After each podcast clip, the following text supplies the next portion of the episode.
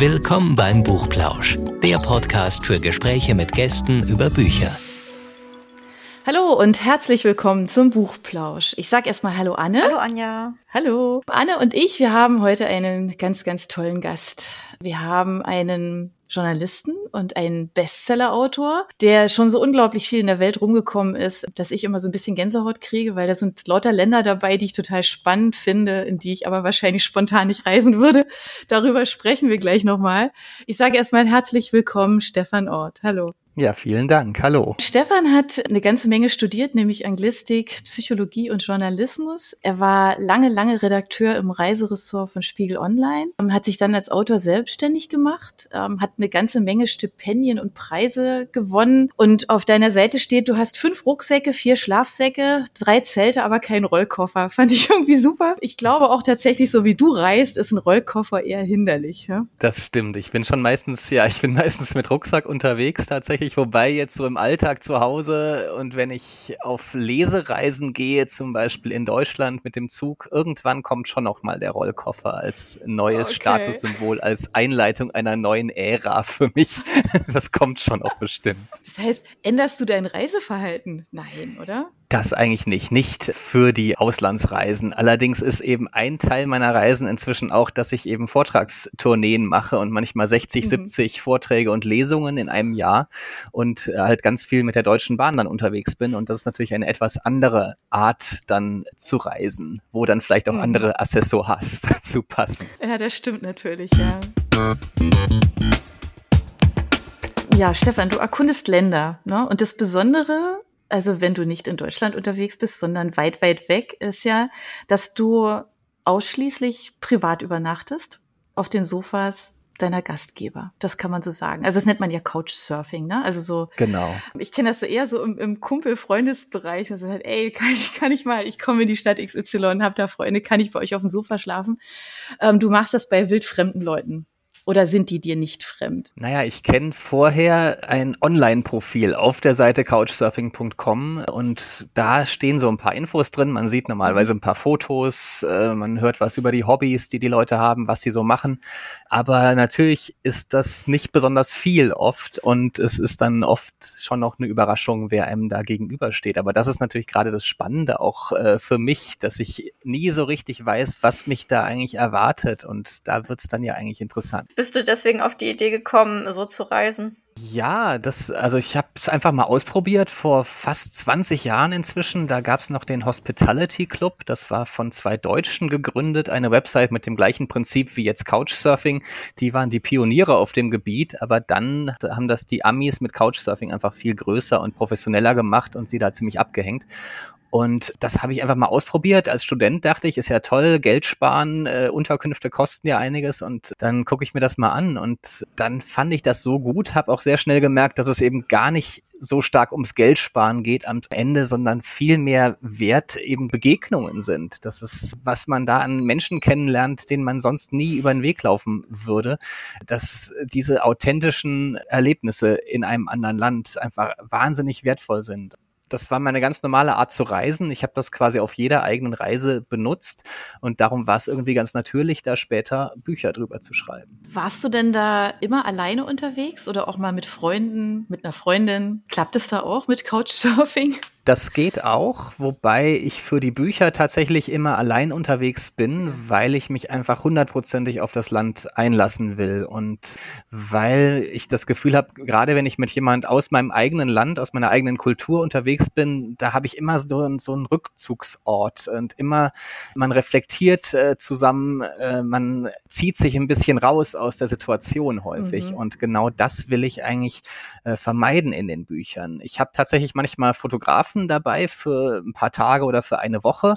Da ist das dann ein bisschen anders auf diesen Reisen. Und manchmal, wenn es klappt, reise ich auch mit Einheimischen, die ich unterwegs kennenlerne. Und das ist natürlich dann ganz spannend, um auch wieder auf eine andere Art mehr mhm. über dieses Land zu lernen. Aber die Idee ist eben schon hundertprozentig einzutauchen in dieses Land und eben nicht diesen Rückzug zu haben, dadurch, mhm.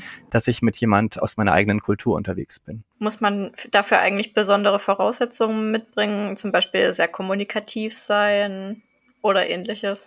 Ich denke, ja, man muss natürlich Spaß am Umgang mit Menschen haben. Man muss jetzt nicht vielleicht die größten Ansprüche an den Luxus haben. Also wenn, wenn ich jetzt bei, bei einem Staubkorn schon aus dem Zimmer rennen würde, dann wäre ich vielleicht da in manchen Wohnungen falsch, falsch aufgehoben. Und es ist jetzt nicht immer total erholsam, so eine Art von Reise. Man muss sich natürlich auf den Gastgeber einlassen. Ich bin ja wahnsinnig dankbar, dass mich jemand bei sich aufnimmt und kann da jetzt nicht irgendwie in die Wohnung kommen, ins Zimmer gehen, die Tür hinter mir zumachen und, und kein Wort reden, weil ich gerade ein bisschen fertig bin von den letzten drei Tagen unterwegs.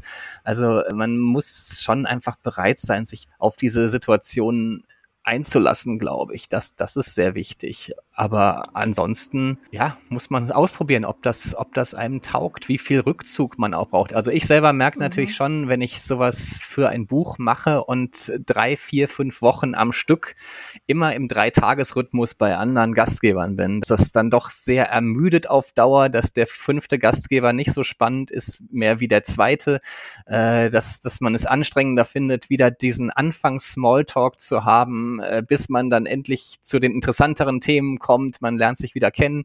Also das nutzt sich ein bisschen ab und deswegen gönne ich mir zwischendurch schon mal eine Pause von zwei, drei Tagen im Hotel, um da wieder frisch auch äh, ranzugehen dann. Das wäre tatsächlich eine meiner Fragen auch gewesen, weil ich kann mir vorstellen, diese permanente Aufmerksamkeit, dieses permanent, ich bin da, ja, super aufmerksam und äh, aufnahmebereit auch, das ist ja auch wirklich sehr anstrengend. Absolut, ja. Und eben verbunden damit, dass man eben ein guter Gast sein will, auch gleichzeitig. Ja. Man ja immer sehr dankbar dafür ist, was einem da da angeboten wird. Und obwohl man manchmal am liebsten einfach nur die Tür zumachen würde und seine Ruhe haben würde. Aber ist es denn so, also du hast ja vorhin gesagt, du, du lernst die Leute also so ganz rudimentär ja so ein bisschen kennen, indem du auf der Seite unterwegs bist und guckst, okay, ne, bei wem, äh, bei wem klopfe ich denn an? Gibt es denn da eigentlich Sachen, wo du sagst, also aus deiner langjährigen Erfahrung weißt du sofort, wenn du bestimmte Bilder siehst oder Formulierungen oder was auch immer, da sollte ich jetzt besser nicht anklopfen. Gibt es da sowas?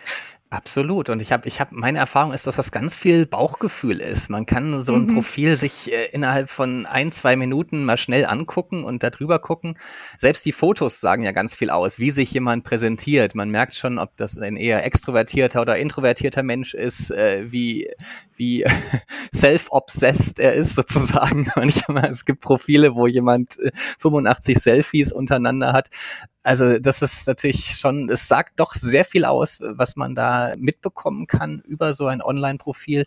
Und am Ende ist es aber ganz schlicht dann das Bauchgefühl, glaube ich, was, was mir dann sagt, ob das äh, nett wird oder nicht. Und für mich ist es aber ein Unterschied, ob ich jetzt professionell für ein Buch unterwegs bin oder mhm. privat. Wenn es privat ist, gehe ich einfach nur nach Sympathie.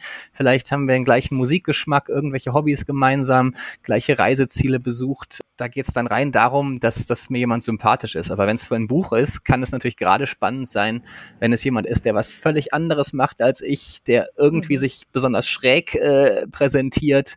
Also in China hatte ich mal jemand, der hat, der war Anfang 20 und hatte in seinem Profil, ich glaube, 2000 Emojis zwischen den ganzen Informationen. Das war unglaublich. Ich glaube, der hat da acht Stunden damit verbracht, dieses Profil anzulegen es war wirklich, hinter jedem dritten Wort war ein Emojis, es waren Bilder aus Emojis da reingemalt.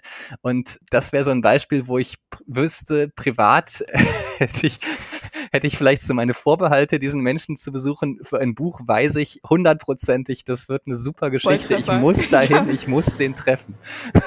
Und das wurde auch richtig gut dazu. Du suchst dir ja für deine Bücher, die wir jetzt ja schon erwähnt haben, suchst du dir eher so, so verschlossene Gesellschaften aus. Also so Reiseziele, wo ich sag mal landläufig mal sagen würde, ähm, Iran mh, hm, stand jetzt bei mir noch nicht auf der Liste.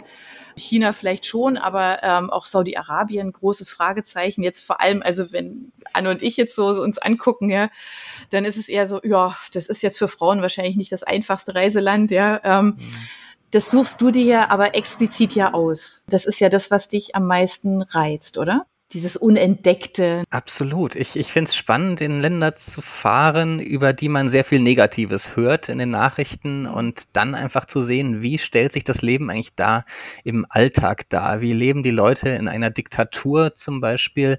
Und ich habe eben das Gefühl, dass ich gerade in solchen Ländern die Leser viel stärker überraschen kann mit dem, was ich erzähle, dass ich da frische Geschichten finde, die man so nicht unbedingt erwartet. Und das würde mir, glaube ich, in Italien oder Spanien viel schwerer fallen, wo man doch sehr präzise Bilder davon hat, wie es wirklich ist, wo viele Klischees oder viele Bilder im Kopf eben doch einigermaßen mit dem übereinstimmen, wie es auch wirklich ist. Ja, das stimmt. Und gab es vielleicht auch schon mal irgendwie gefährliche oder bedrohliche Situationen, weil wir jetzt gerade schon angesprochen haben, dass es zum Beispiel für Anja und mich schwierig wäre in Saudi-Arabien. Aber hattest du sowas auch schon? Ja, im Iran zum Beispiel wurde ich äh, festgenommen an der Grenze zum Irak von der Dorfpolizei in dem Fall. Und äh, die haben alle Gepäckstücke untersucht, haben sich auch die Fotos angeguckt in der Kamera. Zwei Stunden habe ich auf dieser Wache verbracht und ich hatte ein Riesenglück, äh, dass sie weder meine vollgeschriebenen Notizbücher noch die ganzen relativ brisanten Fotos entdeckt haben. Also ich hatte in der Kamera eigentlich alles, was man nicht machen darf. Ich hatte Militäranlagen, Alkoholpartys, Frauen ohne Schleier. Das volle Programm hatte ich an Fotomaterial dabei, alles, was einen verdächtig macht. Und zum Glück haben sie einfach nicht so lang die Fotos durchgeklickt. Sie waren dann so gelangweilt von den ersten 100 Bildern, die einfach ihr Dorf zeigten, äh, dass sie das nicht gefunden haben. Aber das war schon mal sehr, sehr kritisch. Ich bin tausend Tode gestorben und man weiß ja, dass der Iran jetzt kein, mhm. kein Rechtsstaat ist und dass man dort für Spionage doch sehr heftige Konsequenzen haben kann. Also drei Monate nach meiner Reise wurde ein Washington Post-Korrespondent verhaftet und war 18 Monate im Gefängnis, ohne dass man ihm je gesagt hat, was eigentlich genau der Grund war. Und das sind natürlich dann schon Dinge, die man nicht unbedingt so erleben will. Du hast ja gerade gesagt, das war an der Grenze zum Irak. Das heißt, am Ende deiner Reise oder war das mittendrin? Das war mittendrin. Ich bin da in diesen kurdischen Regionen an der Grenze entlang gereist, äh, was eine ganz tolle Gegend tatsächlich ist. Sehr, sehr bergig auch da kam dann diese Episode an der, gerade an der Grenze sind eben die Polizisten auch besonders aufmerksam, weil sie mhm. Äh, eben auch gucken, ob jemand vielleicht illegal über die Grenze gekommen ist oder ob da irgendwelche mhm. Spione sozusagen unterwegs sind. Hat es dann irgendwie deine Weiterreise in irgendeiner Art und Weise beeinflusst? Also, dass du dich, weiß ich nicht, was die Fotos betrifft, zum Beispiel abgesichert hast, also keine Ahnung, hochladen in die Cloud, runter von der Kamera, was auch immer. Hast du dich da irgendwie dann, dann abgesichert? Ähm, ich habe nichts geändert tatsächlich. Also ich habe äh, okay. später mal die Fotos bei jemand, bei einem Gastgeber auf die Festplatte geladen als Backup. Äh, sowas äh, versuche ich natürlich schon auch immer zu machen auf Reisen. Aber ansonsten, die Notizbücher waren anscheinend ja gut genug versteckt gewesen im Gepäck. Also die habe ich dann da gelassen. Äh, aber das war schlimm. Da stand wirklich vorne, es stand Iran 1, Iran 2, Iran 3 und dann voll geschrieben bis zum Ende. Also es war völlig klar, dass, dass das eine Spionagetätigkeit sozusagen dokumentiert. Ja, man kann natürlich nicht alle Risiken ganz ausschließen, aber klar schicke ich mir auch meine Notizen. Sonst, wenn ich digital Notizen mache, schicke ich die an mich selber und lade die in eine Cloud hoch. Also solche, solche Backups muss man natürlich schon, schon haben. Aber 100 Prozent geht es mhm. nicht, gerade in Ländern, wo man dann auch mal ohne WLAN unterwegs ist, eine Zeit lang. Kann man sagen, dass du mutig bist?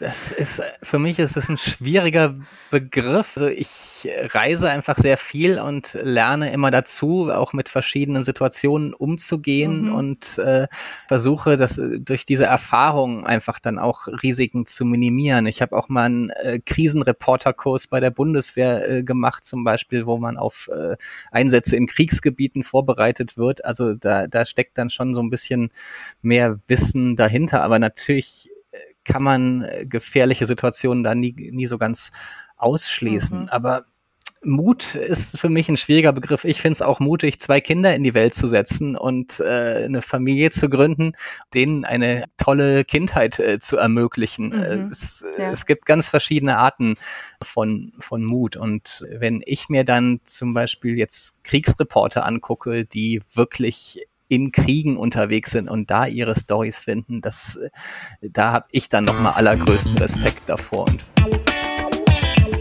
wie wählst du denn die Länder aus, äh, über die du die Bücher schreibst? Manchmal gucke ich tatsächlich bei Reporter ohne Grenzen auf das Ranking, wo die Pressefreiheit am prekärsten ist, auf die letzten 20 Plätze und äh, habe dann schon mal eine ganz gute Grundlage für interessante Länder. Aber gut, grundsätzlich gucke ich natürlich, welches Land ist irgendwie im Gespräch, aus welchem Land hört man äh, interessante, aber vielleicht auch viele negative Dinge. Ja, welches Land ist vielleicht wenig erforscht? Also Saudi-Arabien zum Beispiel war einfach ein Zufall, dass plötzlich diese Nachricht kam, dass sie jetzt erstmals äh, Touristenvisa herausgeben. Zum ersten Mal konnte man individuell dorthin fahren und äh, in dem Moment habe ich das direkt innerhalb von Stunden quasi entschieden, das wird das nächste Reiseziel.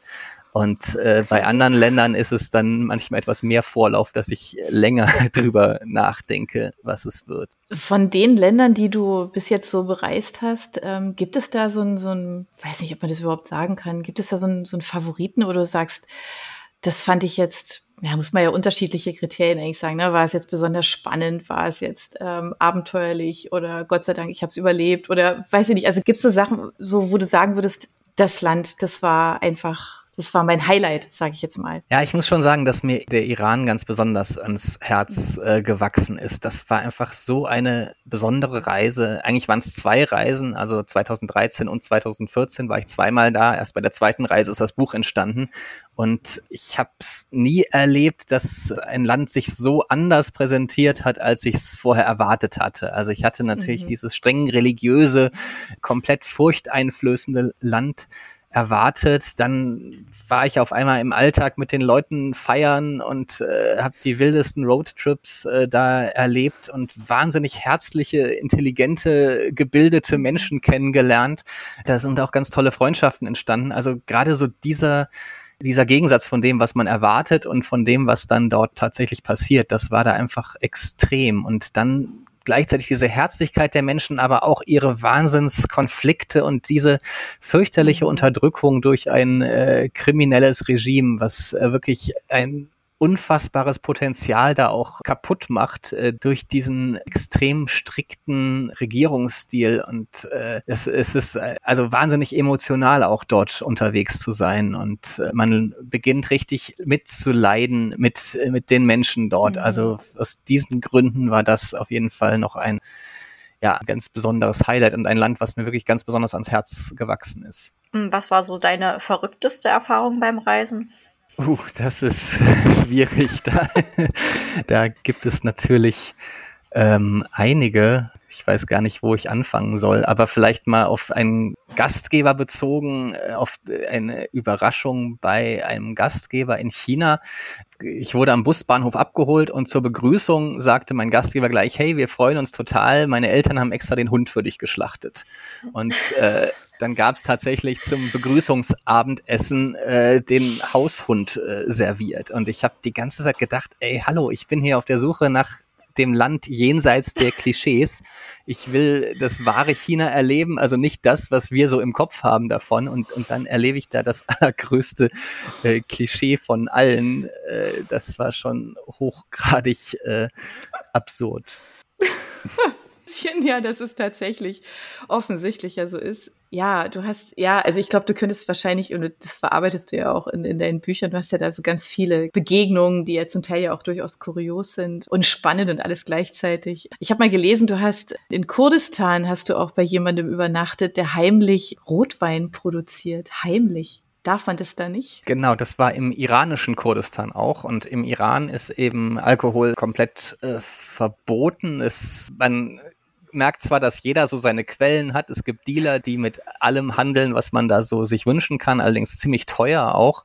Und manche machen eben dann ihr Zeug selber. Und da hatte ich einen äh, Gastgeber, der hat, ich glaube, es waren 5000 Liter jedes Jahr Rotwein, die er produzierte, hat mir das dann auch kredenzt natürlich und es war ein durchaus guter Wein. Ich habe dann den blöden Fehler gemacht, dass ich, er war so nett, mir noch eine Flasche mitzugeben für die Reise, aber das, da hatte ich dann die ganze Zeit äh, größte Panik, dass das vielleicht nicht so gut ist, sowas in der Tasche zu haben. Und irgendwann habe ich es auf einer Flugzeugtoilette dann ausgekippt vor, vor einem Flug, weil ich dachte, okay, jetzt das im Eincheckgepäck, das muss wirklich nicht sein.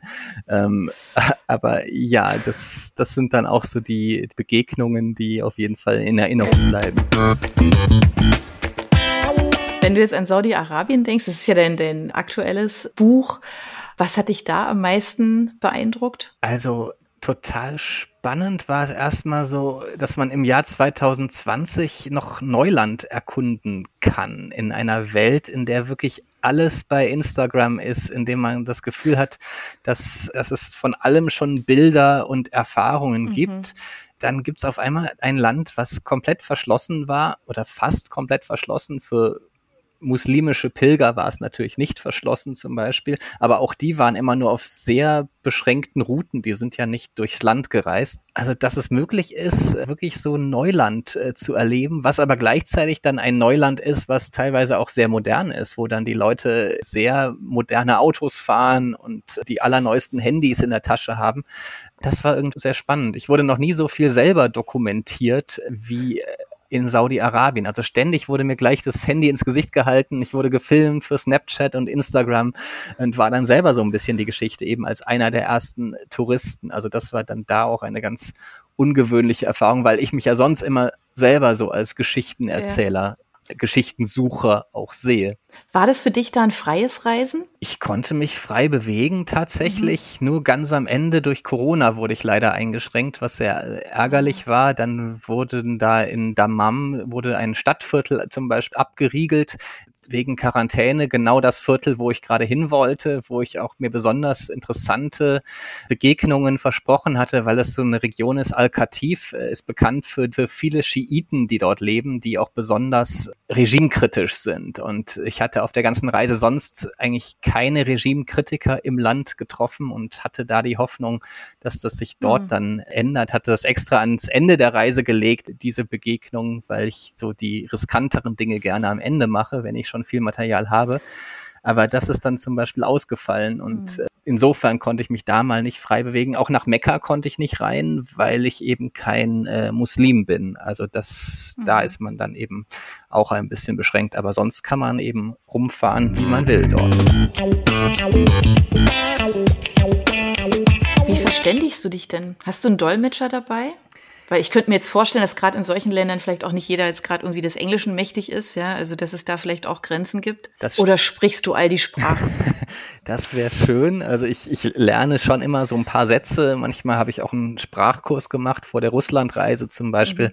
Habe ich äh, ein paar Monate einen Sprachkurs gemacht, äh, zumindest. Aber ansonsten, ja, das reicht dann für ein bisschen Smalltalk natürlich, aber besonders weit komme ich da nicht. Inzwischen sind allerdings Übersetzungsprogramme extrem gut geworden, auch teilweise per Spracheingabe, dass es dann auch per Sprache ausgegeben wird. Da kann man äh, überraschend viel schon, schon machen. Okay. Und ich habe natürlich durch meine Gastgeber sehr oft Hilfe. Also die haben immer mal wieder so als Übersetzer auch ausgeholfen und dann kann man sich da schon ganz gut durchschlagen. Aber es ist natürlich klar, dass ich im ländlichen China zum Beispiel mit Englisch nicht besonders weit äh, komme. Also da braucht man schon Hilfsmittel. Aber ich, ich würde nie, nie mit einem Übersetzer zusammenreisen die ganze Zeit. Ich bin ja auch dann zwei bis drei Monate unterwegs. Es geht mir eben auch um dieses mhm. Alleinreiseerlebnis sonst. Ja. Ja, genau. Das ist dann schwierig, ne? Ja. Das kannst du ja gar nicht. Du hast ja auch gerade schon gesagt, dass du jetzt am Ende ein bisschen von Corona ausgebremst wurdest. Und es war ja jetzt generell äh, schwierig mit Reisen. Aber wenn das jetzt demnächst mal wieder geht, wohin ist dein nächstes Ziel? Das weiß ich tatsächlich noch nicht. Ähm, ich habe eine Liste vor mir und es gibt so ein paar Kandidaten, aber ich kann es echt noch nicht sagen und ich würde es aber auch äh, vor der Reise nicht äh, ankündigen normalerweise. Mhm. Ich muss ja erstmal sehen, ob das überhaupt klappt. Es kann gut sein, dass dass, äh, dass es einfach auch nicht funktioniert an manchen Reisezielen. Es, es sind auch Orte, wo, wo man vielleicht nicht unbedingt einen Journalisten haben will.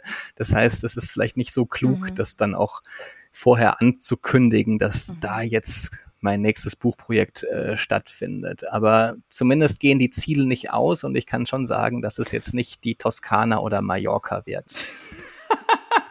okay, das ist ein super Tipp, ja, das ist gut. Man kann dich dann wahrscheinlich, also ich sage jetzt einfach mal, du bist wahrscheinlich dann diese zwei, drei Monate, wo du unterwegs bist, tatsächlich verschollen. Also man kann dich auch nicht verfolgen. Andere machen ja da große Insta-Stories draus oder weiß der Kuckuck was. Ähm, das machst du ja nicht. Dich trifft man einfach dann nach den drei, vier Monaten oder wie lange du unterwegs bist wieder und bist ja zwischendrin quasi verschollen, oder? Genau, also ich poste nicht von un unterwegs bisher, mhm. Wie das eigentlich ja zeitgemäß wäre, aber ich äh, heb mir einfach dann die Sachen auf und poste die dann ein Jahr später, wenn dann das Buch erscheint. Und mhm. ja, weil ich tatsächlich nicht unbedingt öffentlich machen will, was gerade das nächste Buchprojekt ist. Du hast ja wunderschöne Fotos immer. Also gerade, ne, das, das, was du sagst, also zum Buchprojekt dann, dass du dann äh, deine Bilder postest, das durfte man jetzt ja mit Saudi-Arabien ja auch erleben. Ist das so ein zweites Steckenpferd von dir, das Fotografieren? Ähm, absolut, ja. Also ich habe das, äh, ich habe das im Studium schon ein bisschen gelernt und mal so zwei, drei Kurse gemacht und dann halt immer wieder auf Reisen äh, als Hobby betrieben. Und ich habe halt das Glück, dass ich viel mit sehr guten Fotografen auch reise und denen dann immer zugucke und staune, wie die arbeiten und lerne. Das hilft natürlich auch extrem. Und natürlich sind auch einige der Bilder, die ich dann bei Instagram zum Beispiel zeige, äh, von diesen Fotografen entstanden, die, die dann, mhm. wie gesagt, jeweils so eine Woche mal dabei sind während der Reise. Was mir eben auch sehr wichtig ist, ich finde, man kann im Jahr 2021 kein Reisebuch veröffentlichen, ohne da vernünftige äh, Fotos drin zu haben. Also wir sind so eine visuelle Gesellschaft, wir sind auch so eine Qualität da gewohnt. Das, das gehört einfach dazu, mhm. finde ich. Und wenn du jetzt nicht reist, wenn du jetzt gerade zu Hause bist und jetzt nicht weg kannst, vielleicht die nächste Reise planst, dann liest du hoffentlich ganz viel. Weil wir wollen natürlich von dir wissen, was du denn so in die Hand nimmst, wenn du wenn du etwas liest, wenn du nicht schreibst. Ja, genau. natürlich lese ich sehr viel auch selber. Also erstmal natürlich andere Reiseautoren gehören natürlich dazu, die man liest. Also jetzt in Deutschland äh, Wolfgang Büscher, Helge Timmerberg, Andreas Altmann äh, zum Beispiel. Das sind für mich natürlich ganz interessante Autoren, die ich immer wieder lese. Mhm. Was ich dieses Jahr zum Beispiel auch sehr spannend fand, war Christian Kracht 1979. Das habe ich gelesen. Ein Buch, was mich sehr irritiert hat teilweise, aber auch irre spannend ist. Es ist schon eine Art Reiseroman. Ich weiß nicht, ob ihr es äh, gelesen habt zufällig. Und es geht zufällig um Länder, die ich auch besucht habe. Also es spielt im Jahr 1979. Erstmal ist mein Geburtsjahr. Also das war schon spannend. Zunächst spielt es im Iran und später in Tibet und China. Und das fand ich erstmal äh, interessant, dass das genauso meine Ziele sind. Und es geht ja, um einen Protagonisten, der ist, ja, der gehört zu der Schickeria an, lebt halt in Saus und Braus aus, auf den tollsten Partys, äh, empfindet aber eine fürchterliche Leere auch gleichzeitig äh, und sieht keinen Sinn im Leben und landet dann irgendwie in der iranischen Revolution, später in Tibet, äh, wo er dann den, den Kailash umrundet, eine Pilgerfahrt macht, äh, was ihn aber auch nicht so richtig aus der Bahn wirft. Am Ende landet er in einem chinesischen Straflager und findet da irgendwie so seine Erfüllung oder da findet er endlich einen Sinn im Leben, in dem Alltag, in einem ganz fürchterlichen Straflager. Also es ist ein komplett absurder äh, Roman, quasi die Verkehrung einer Selbstfindungsstory, dass er also am Ende, dass er am Anfang diese Sinnlosigkeit im Leben spürt in dieser Schikaria-Welt, dann den Sinn findet in diesem fürchterlichen Straflager. Also eine ganz bösartige Satire vielleicht auch oder ein eine bitterböse Darstellung, wie so das menschliche Hirn äh, so funktionieren kann. Also es ist nicht ganz einfach zu lesen. Es ist schon eine brutale Geschichte auch. Keine leichte Kost, aber die Idee ist irgendwie so wahnsinnig. Das hat mich ganz schön gepackt als so eine Art Anti-Reiseroman. Also geht's auch in den fiktionalen Büchern, die du liest, immer ums Reisen? Nee, absolut nicht. Also das äh, ist relativ bunt gemischt. Natürlich lese ich relativ viele Sachbücher generell. Einerseits über die Länder, in die ich reise, generell so über die Welt, was da so zugeht, aber auch um zu sehen, was, was machen gute Sachbuchautoren, wie, wie bauen sie das auf, wie arbeiten sie. Letztens habe ich von Thomas Pletzinger ein Buch, ein Basketballbuch gelesen Gentlemen, wir leben am Abgrund, äh, ein Buch über Alba Berlin. Die hat er zehn Monate lang begleitet in einer Basketballmeisterschaft. Ich habe null Interesse an diesem Sport. Ich habe also zuletzt vor 30 Jahren so einen Basketball in der Hand gehabt. Äh, aber das ist so toll geschrieben, so toll aufgebaut, dass man echt äh, mitgerissen ist und einfach, weil es so ein meisterhaft guter Autor ist, dass man da wirklich gefesselt ist von diesem Sportteam. Ich lese natürlich auch sehr analytisch oft und gucke natürlich, was, was macht der Autor da, wie ist die Dramaturgie, wie baut er das auf, welche Stilmittel, welche Werkzeuge, welche Tricks verwendet er, wie beobachtet er, welche Details zeigt er. Und da ist sowas dann auch sehr interessant, auch Bücher aus ganz anderen Bereichen mal zu lesen. Darf es dann auch mal ein Krimi sein? Krimi tatsächlich ganz wenig. Also als Teenager hatte ich mal so eine Agatha Christie-Phase, aber seitdem ist Krimi tatsächlich weniger ein Thema. Ich habe äh, dieses Jahr habe ich noch äh, Der Meister und Margarita entdeckt, die, einen russischen Klassiker ja. von Bulgakov. Mhm. Ja. Auf das Buch bin ich aber auch durch meine Reisen eigentlich gekommen, weil in Russland jeder Mensch, in Russland und in der Ukraine, wenn man dort reist und mit Menschen über Literatur spricht, jeder wird einem diesen Roman irgendwann im Laufe des Gesprächs empfehlen. Und äh, deswegen hatte ich es lange auf meiner Liste, habe mich anfangs sehr schwer getan damit. Äh, die ersten 100 Seiten sind nicht ganz einfach, aber dann hat es mich irgendwann auch mhm. total gepackt. Ein Genre, was so gar nicht meins ist. Also es geht ja darum, der Teufel kommt in der Figur eines äh, Professors zu, auf die Erde und mischt Moskau komplett auf und alles äh, lauter verrückte Sachen passieren. Ist eigentlich nicht so, dass ich, was, was ich normalerweise lese, aber ich fand es ganz großartig auch und äh, spannend, dann endlich da mitreden zu können bei der nächsten Russlandreise. Ja, das ist dir bestimmt aus ganz völlig unterschiedlichen Gründen empfohlen worden, ne? Weil in dem Buch kann man ja alles Mögliche sehen. Also insofern, es ist ja sehr, sehr facettenreich, ja. Absolut. Ja. Man liest es ja auch teilweise in der Schule dort, was ja oft nicht mhm. unbedingt so der Grund ist, dass man ein Buch besonders toll findet. Man ist ja da als Schüler eher oft mit so einer gewissen Ablehnungshaltung dann erstmal da drin. Aber ja, ich kenne niemand, der das dann nicht empfiehlt. Und im, wobei das ja in Deutschland auch gar nicht so bekannt ist, das Buch tatsächlich. Wir nehmen es auf jeden Fall mit auf die Liste. Die ist ja sehr bunt jetzt schon.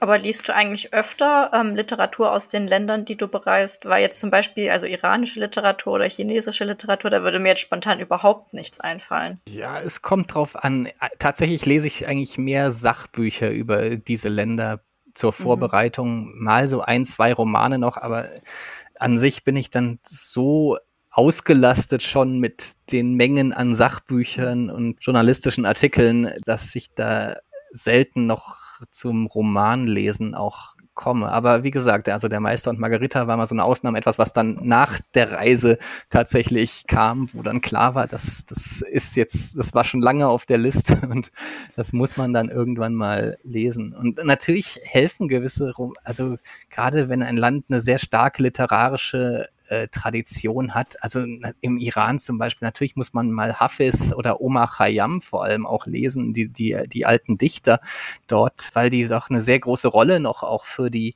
äh, Kultur äh, spielen. Also sowas lese ich dann tatsächlich mhm. schon mal unterwegs. Aber ein ganzer Roman ist natürlich auch immer ein bisschen mehr Arbeit. Das hat man dann auch nicht so im, im Reisegepäck mit dabei. Wenn du gerade sagst, ähm, journalistische Texte liest du ja auch, also von, von Kollegen, tauschst du dich auch mit denen aus? Also wenn die schon mal in dem Land waren, aus welchen Gründen auch immer, ähm, habt Habt ihr da Kontakt? Vernetzt du dich mit denen vorher? Ja, absolut. Also das äh, hilft auch sehr natürlich äh, mit Leuten zu sprechen, die da äh, mhm. Erfahrungen aus erster Hand haben und die dort schon mal gereist äh, sind oder journalistisch dort gearbeitet haben vor allem. Und äh, mhm. ja, das, das mache ich ja. auf jeden Fall immer wieder. Also wir sind jetzt einfach mal sehr gespannt, wo deine nächste Reise hingeht. Und wir hoffen, dass jetzt ähm, Corona soweit, ähm, ja, weiß auch gar nicht, also in, in Griff kriegen wir das so, glaube ich, nur bedingt, aber dass man trotz allem reisen kann und dass du dir ein, welches Land auch immer aussuchst. Ich bin total neugierig, was es sein wird. Ja, insofern. Doch, eine, eine Frage noch. Wie viel Abstand brauchst du eigentlich dazwischen, zwischen deinen Ländern? Das, das wollte ich eigentlich auch noch unbedingt wissen, weil man ist ja dann so voll von Eindrücken, kann ich mir vorstellen. Und dann schreibst du das Buch und bis es dann fertig ist, aber du kannst ja wahrscheinlich nicht sagen, okay, jetzt war ich da, also jetzt in einem halben Jahr fahre ich jetzt in das nächste Land. Das ist es ja nicht. Ne? Weil es ist ja viel zu intensiv, oder? Ja, schon, wobei sich der Abstand eigentlich ganz natürlich ergibt, dadurch, dass ich ja nach der Reise dann erstmal über ein halbes Jahr mit dem Schreiben und Redigieren beschäftigt bin. Dann kommt die Veröffentlichung, dann äh, die ganzen Layout-Geschichten noch. Also ich habe erstmal noch neun Monate nur mit diesem Land zu tun im Anschluss. Nach der Veröffentlichung kommen Lesetouren, äh, das heißt, ich bin auch noch damit beschäftigt und wenn dann die Lesereisen so langsam abflauen, dann ist klar, dann ist die nächste Reise wieder dran. Also es gibt, ergibt sich da eigentlich so ein ganz natürlicher äh, Rhythmus. Einfach mal alles Gute fürs nächste Reiseziel. Danke. Ich bin selber wir gespannt. Werden, wir werden dich verfolgen. Ah, ich glaube, du weißt es schon. Du sagst es nur Nee, halt eben noch tatsächlich. nicht. Und wir sind dann einfach gespannt, wenn du Nee, zurückkommst. tatsächlich weiß ich es noch nicht. Es wäre schön, wenn ich es schon wüsste. Das äh, würde mir einiges erleichtern, dann könnte ich mich schon vorbereiten. Aber tatsächlich habe ich es noch nicht entschieden. Mhm. Alles Gute dir. Pass gut auf dich auf, auf deinen Reisen. Hab einfach viel Freude daran. Vielen Dank. Vielen Dank. Vielen Dank für deine Zeit. Sehr gerne. Bis dann. Tschüss. Ciao. Ciao. Für unsere Buchplauschhörer haben wir übrigens noch etwas ganz Tolles. Falls ihr nämlich jetzt gerade nach dem richtigen Hörbuch sucht, dann könnte Bookbeat eine gute Idee sein. Stöbert durch über 50.000 Hörbücher. Entdeckt Bestsellerlisten, die Hörbücher von DP natürlich auch, oder lasst euch ganz persönliche Empfehlungen geben. Ihr wollt das einfach mal ausprobieren? Buchplausch und Bookbeat schenken euch einen ganzen Monat Bookbeat for free. Meldet euch einfach mit dem Rabattcode Buchplausch bei Bookbeat an oder geht auf die Seite www.bookbeat.de slash Buchplausch und schon seid ihr dabei. Den Link, den haben wir auch noch einmal in die Beschreibung der Podcast-Folge eingefügt. Also nutzt dieses wunderbare Angebot, einen Monat lang so irre viele Hörbücher zu hören, wie ihr wollt, denn genauso funktioniert Bookbeat. Das ist nämlich toll. Ihr könnt so viele Hörbücher hören, wie ihr wollt. Das ist doch jetzt genau das Richtige, oder? Also ausprobieren. Wir freuen uns mit euch. Bis dann.